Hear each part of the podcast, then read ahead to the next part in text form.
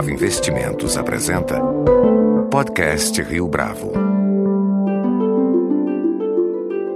Conheça o Portfólio Rio Bravo, uma carteira de investimentos só sua, só na Rio Bravo. Para informações, entre em contato via investimentos@riobravo.com.br ou 3509-6620. Este é o podcast Rio Bravo, eu sou Fábio Cardoso. Ao longo das últimas semanas, tornou-se mais intenso o debate em relação às 10 medidas contra a corrupção. A iniciativa das 10 medidas partiu do Ministério Público Federal e se fundamenta não só na Operação Lava Jato, mas também na experiência de outras grandes operações criminais. A proposta defende que sejam feitas alterações legislativas com o objetivo de combater a corrupção e a impunidade. A agenda das 10 medidas contou com o apoio significativo da sociedade brasileira, que participou com mais de 2 milhões de assinaturas. No momento em que este podcast está sendo gravado, as medidas estão sendo discutidas na comissão especial que analisa o projeto. Para falar a respeito das consequências legais das 10 medidas contra a corrupção, nosso convidado de hoje no podcast Rio Bravo é Rodrigo Dalacqua, sócio da Oliveira Lima, Hungria, Dalacqua e Furriera Advogados e diretor do Instituto de Defesa do Direito de Defesa. Rodrigo, é um prazer tê-lo conosco aqui no podcast Rio Bravo. Prazer é meu, Fábio. As 10 medidas contra a corrupção têm como objetivo estabelecer uma espécie de marco zero para evitar a ocorrência de corrupção. Para além do contexto da Lava Jato, qual é o impacto da inclusão dessas medidas no ordenamento jurídico brasileiro? O impacto é extremamente negativo. Primeiro, porque as 10 medidas em nada vão favorecer a Operação Lava Jato, uma operação que já está consolidada. Com relação ao impacto no ordenamento jurídico, vai ser o pior possível, porque o que essas 10 medidas propõem são, na verdade, aumentar o poder do Estado e retirar diversas garantias que o cidadão tem para combater abusos policiais ou abusos do Estado de forma geral. O impacto é muito ruim. Será que você pode dar um exemplo para a gente desse, desses impactos negativos? Com certeza. É, em primeiro lugar, é preciso esclarecer que o título 10 medidas contra a corrupção é uma bela sacada de marketing, mas é algo completamente falso. Porque quando se lê o texto das 10 medidas, aquilo não é criado especificamente para corrupção, muito pelo contrário. As medidas valem para qualquer tipo de crime, para todo o controle que o Estado eh, faz contra o indivíduo. Impacto negativo, por exemplo, se dá na diminuição do uso do habeas corpus, que é a principal garantia que o cidadão tem para se socorrer de um abuso do Estado, ou quando está preso, ou quando está na iminência de ser preso, ou sofrer qualquer tipo de constrangimento. O que se propõe nesse projeto de lei é a diminuição do uso do habeas, do habeas corpus, o que vai trazer severos prejuízos para a população brasileira. Na sua avaliação, quais são as outras consequências que não estão sendo previstas, pelo menos a princípio, nesse pacote contra a corrupção? Consequências muito graves. Por exemplo, validação do uso da prova ilícita. Prova ilícita é toda a prova obtida pelo Estado de uma maneira ilegal, de uma maneira desonesta, de uma maneira incorreta, burlando as regras normais estabelecidas pela lei. Por exemplo, se você, Fábio, ou o ouvinte tivesse sendo investigado por qualquer crime, não necessariamente corrupção, estelionato ou sonegação fiscal, segundo essas 10 medidas, a polícia pode invadir a sua casa sem mandado judicial e buscar ali a prova que ela quiser. Hoje, essa prova é considerada ilícita, é uma prova imprestável, que pela forma errada com que ela foi obtida, ela jamais pode ser utilizada no processo. O que se pretende com as 10 medidas é que a prova ilícita, colhida de uma maneira errada, possa sim ser usada pelo Estado. Se isso acontecer, socorro, os cidadãos vão ficar completamente à mercê dos abusos do Estado. Mas e em relação, por exemplo, a, ao uso de gravações de áudios que foram muitas vezes é, capturados sem anuência judicial, mas que configuram uma prova bastante importante em alguns casos? Uh, isso não seria um prejuízo para as investigações? Como diz o ministro Marco Aurélio do Supremo Tribunal Federal, existe um preço para se viver numa democracia. E o preço que nós pagamos é efetivamente o descarte de uma prova ilícita.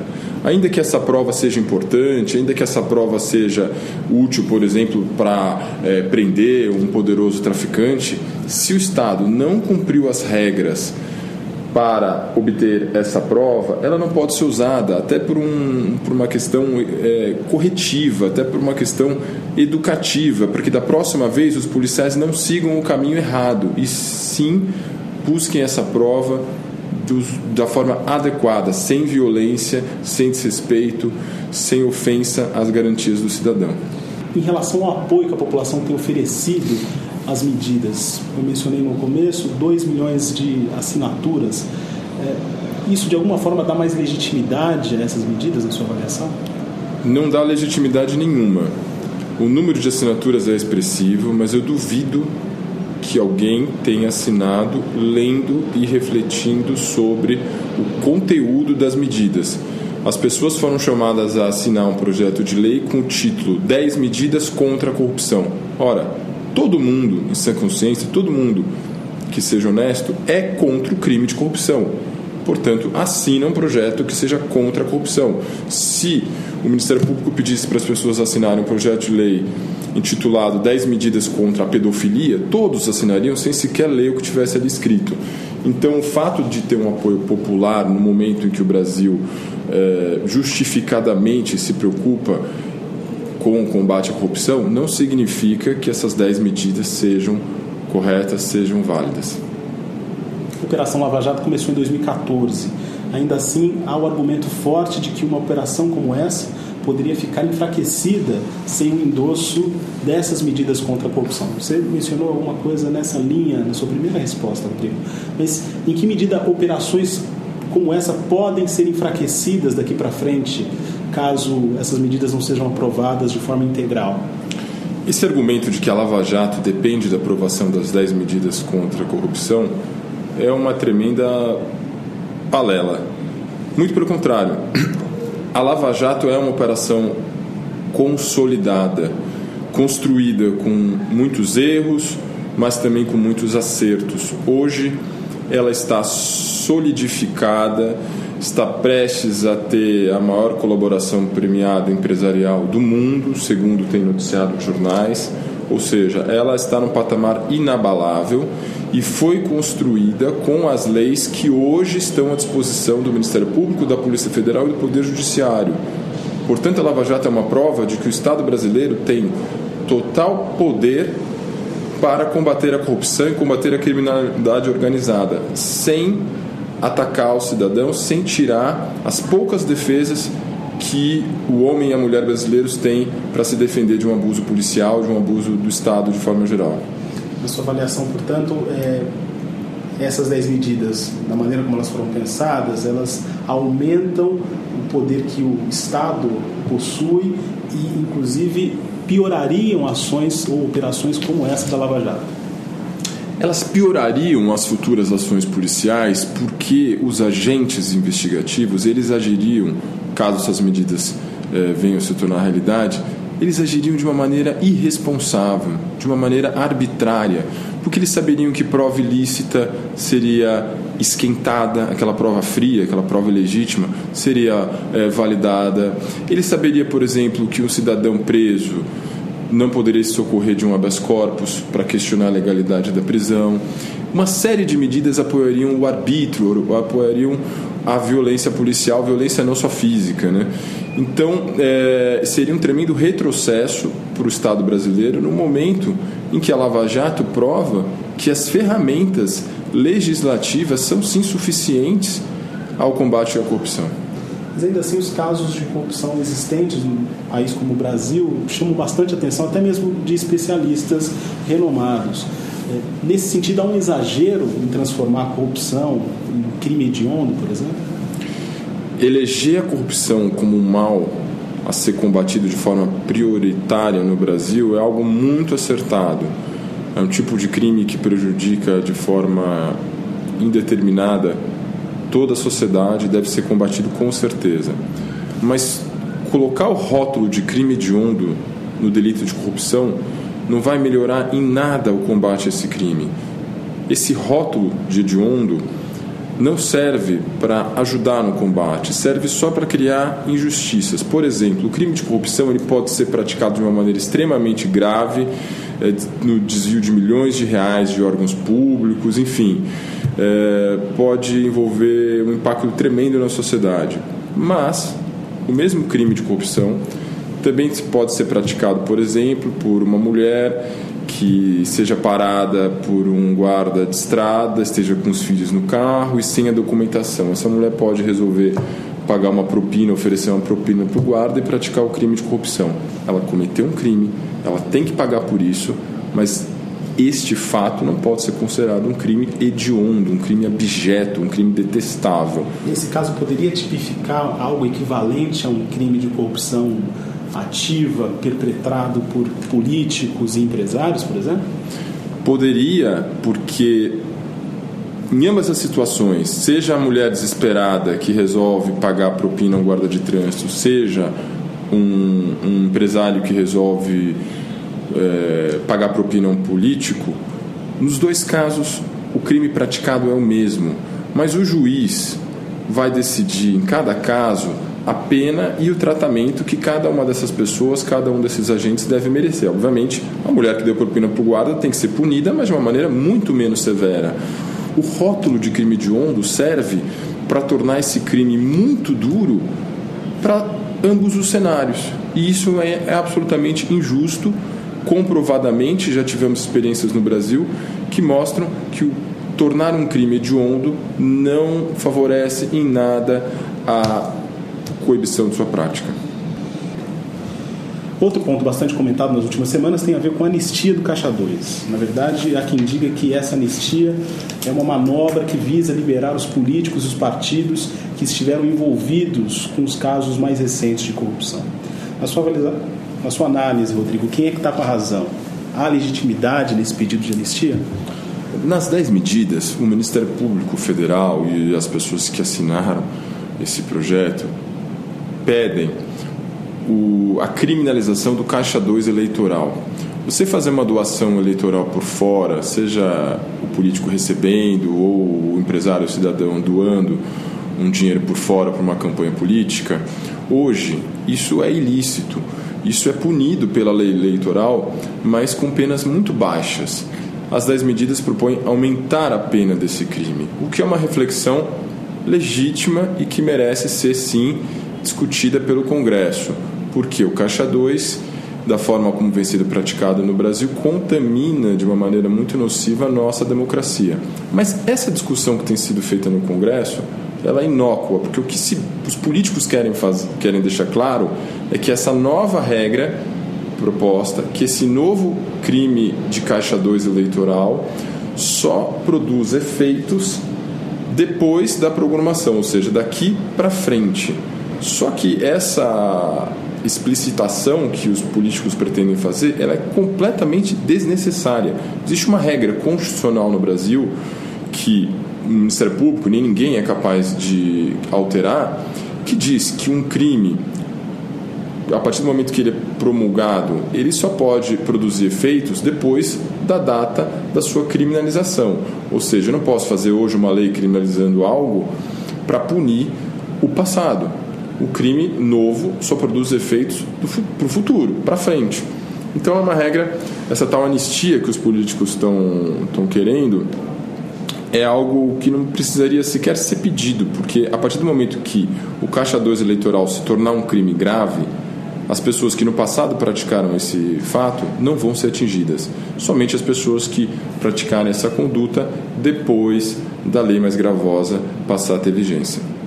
Rodrigo, existe uma outra medida que fala a respeito da possibilidade da utilização da prisão preventiva como instrumento para assegurar a devolução do dinheiro decorrente do crime. Uma novidade que vai além dos fundamentos da prisão preventiva previstos no Código de Processo Penal e que poderia ser caracterizada como cumprimento de pena antecipada, antes da definição da existência da culpa. Qual a sua opinião, qual a sua análise a respeito dessa medida? Ela é legítima? Essa medida é kafkaniana. Ela prevê a prisão preventiva de um cidadão que não foi condenado ainda portanto ele está sendo investigado ou processado, ele é presumidamente inocente. Pode ser de fato inocente, não se sabe, o Estado ainda não decidiu, o juiz não decidiu se ele é inocente ou culpado, mas se pretende que ele seja preso preventivamente para devolver o dinheiro do crime que ele praticou. Mas e se ele não praticou crime nenhum? Ele vai devolver o quê? Você vai prender o inocente para restituir um valor que ele ainda sequer se sabe, sequer foi julgado como é, agente desse desvio. Então é kafkaniano, um verdadeiro absurdo você prender uma pessoa presumidamente inocente, que nem sequer sabe se desviou um centavo sequer, e a pessoa vai ficar presa até devolver aquilo. No final do processo, o juiz sentencia dizendo que ela é inocente, e como que fica essa prisão? Como fica esse tempo passado atrás das grades? É uma medida completamente absurda. Esse tipo de prisão preventiva, é bom deixar claro, não é só para aqueles acusados de corrupção, não é só para político. O projeto prevê que isso seja aplicado para qualquer brasileiro acusado de qualquer tipo de crime. Ao longo dessa nossa conversa, ficou claro não só esse seu posicionamento, mas também é, quais são esses pontos mais polêmicos. É, nesse exato momento, é, falei na apresentação, as medidas estão sendo debatidas nessa comissão especial. E agora há quem diga que elas estão sendo mais calibradas de acordo com um ideal próximo de justiça. Com essa alteração que tem sido feita, não se corre o risco dessas medidas se tornarem inócuas ou do tipo leis que não pegam? Eu acredito que não. O Ministério Público fez uh, uma belíssima peça de marketing ao apresentar essa proposta de mudança legislativa. O título é perfeito: 10 medidas contra a corrupção. Contra a corrupção, todo mundo em sua consciência é. E 10 medidas porque é um número emblemático. Eles poderiam ter parado em 7, em 6, em 8, em 9, mas o número 10 medidas foi é, precisamente escolhido para tornar o produto de marketing perfeito. Por que eu digo isso? No meio dessas 10 medidas, tem propostas que com certeza o próprio Ministério Público sabe que jamais serão aprovadas, mas que no momento como esse, do debate da aprovação ou não do projeto de lei, desviam a atenção e fazem com que outras medidas sejam aprovadas no lugar. Ou seja, muito provavelmente dessas 10 medidas eh, passarão apenas algumas aquelas que o Ministério Público já sabia que seriam mais facilmente aceitas pelos, com, pelo Congresso Nacional. Na sua análise, portanto, é uma estratégia de passar exatamente essas que já estavam previstas e eles empurraram, portanto, 10 como número, número emblemático a fim de criar um movimento junto à opinião pública. Exatamente. O número 10 medidas foi precisamente escolhido por fazer uma peça de marketing melhor, um título mais atrativo. Uh, e também existem ali nessa discussão medidas que são foram colocadas para tirar o foco da discussão, para tornar é, o debate mais difícil, fazendo com que outras medidas sejam aprovadas. Rodrigo, no lugar das 10 medidas, o que poderia ser apresentado como alternativa ao combate à corrupção? O Estado não tem que se preocupar nesse momento em criar 10 medidas ou qualquer medida que seja para punir o cidadão. O Estado tem que se preocupar em mudar o ambiente de negócios no Brasil, em criar uma atmosfera em que a corrupção não seja mais propícia, por exemplo, reduzindo a burocracia, implementando sistemas eletrônicos, dando mais transparência ao processo licitatório, a qualquer tipo de processo de licitação e contratação pública e principalmente revendo os critérios de nomeação para cargos públicos, que todos sabemos e a Lava Jato deixou isso escancarado, como o sistema brasileiro funciona no que diz respeito à nomeação para cargos públicos. Eh, portanto, não se trata de pensar em como punir mais o cidadão, mas sim como reduzir o ambiente que seja propício para a corrupção. Com certeza é isso que nós, brasileiros, precisamos nesse momento. Mesmo a questão da impunidade sendo uma chaga, digamos assim, na sociedade brasileira. A punidade foi uma chaga na sociedade brasileira. Hoje, pós-mensalão, no processo ainda existente da Operação Lava Jato, não se pode mais falar que o Brasil é o país da impunidade. Rodrigo Dalacqua, muito obrigado pela sua participação aqui no podcast Rio Bravo. Obrigado você, Fábio, sempre à disposição. Com edição e produção visual de Flávio Duarte, este foi mais um podcast Rio Bravo. Você pode comentar essa entrevista no SoundCloud, no iTunes ou no Facebook da Rio Bravo.